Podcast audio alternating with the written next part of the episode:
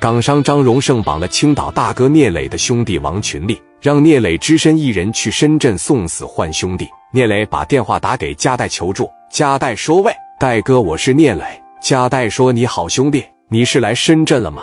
你要是来深圳的，我让人接你去。”聂磊说：“我要去深圳。”加代说：“那太好了，你来深圳给你代哥打个电话，你什么时间来？几点的航班？我让兄弟们上机场接你。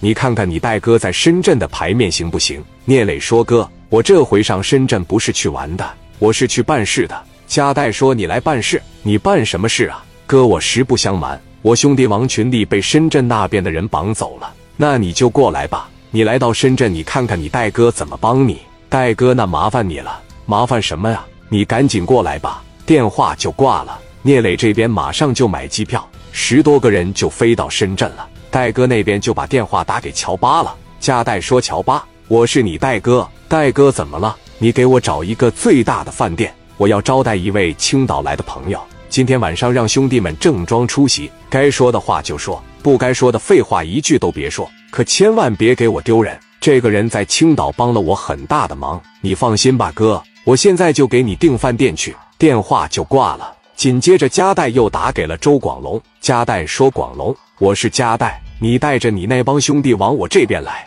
今天晚上我要招待一位客人，一会你跟我一起去接他，把你手底下能打的都叫上。”周广龙说：“放心吧，戴哥，你等着我。”电话就挂了。一时之间，戴哥的中盛表店门口就聚集了一百多人。加代就派司机王瑞去接聂磊，聂磊的航班总算落地了，聂磊就从里面大步流星的往外走。见到王瑞以后，两个人一握手，王瑞说：“磊哥，好久不见，我都想你了。”聂磊说：“小瑞，我也想你了。”戴哥呢？戴哥在表店里等着你呢。戴哥给你的牌面很大。聂磊说：“不用太破费，我过来是办事了。”王瑞说：“是我们要办饭，咱们也得吃，那咱们走吧。”王瑞开车带着聂磊就往表店去了。等到了表店门口，一停下，门口站着一百多人。加代说到了聂磊，虽然岁数小，你们该叫哥就叫哥，听到没有？周广龙说：“放心吧，戴哥。”聂磊从车里一下来，朝着戴哥就来了。加代说：“兄弟，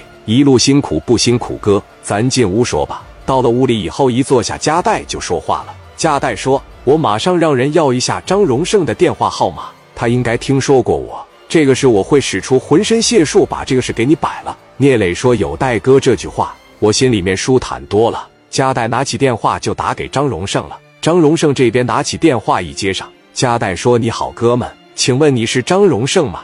张荣胜说：“你好，我是。你是哪位？”加代说：“我是深圳罗湖区的加代。”中盛表情是我开的。张荣胜说：“加代啊，你好，你好，我听说过你。”加代说：“王群力是不是在你手上？”张荣胜说：“没错。”加代说：“你打算拿他换聂磊，然后再加五百万米是吧？我过去换王群力行吗？”张荣胜说：“咱们俩没必要这样吧？”加代说：“什么叫没必要啊？聂磊是我兄弟，聂磊的兄弟就是我的兄弟。你给我个户头，我先给你打五百万米，然后我再过去行吗？或者咱俩见面聊聊？”张荣胜说：“我没有想到青岛这帮小孩还挺有实力的，你来找我吧，你把聂磊和任浩都带来。”我可以跟你谈一谈，电话就挂了。挂断电话以后，加代就把电话打给郝迎山了。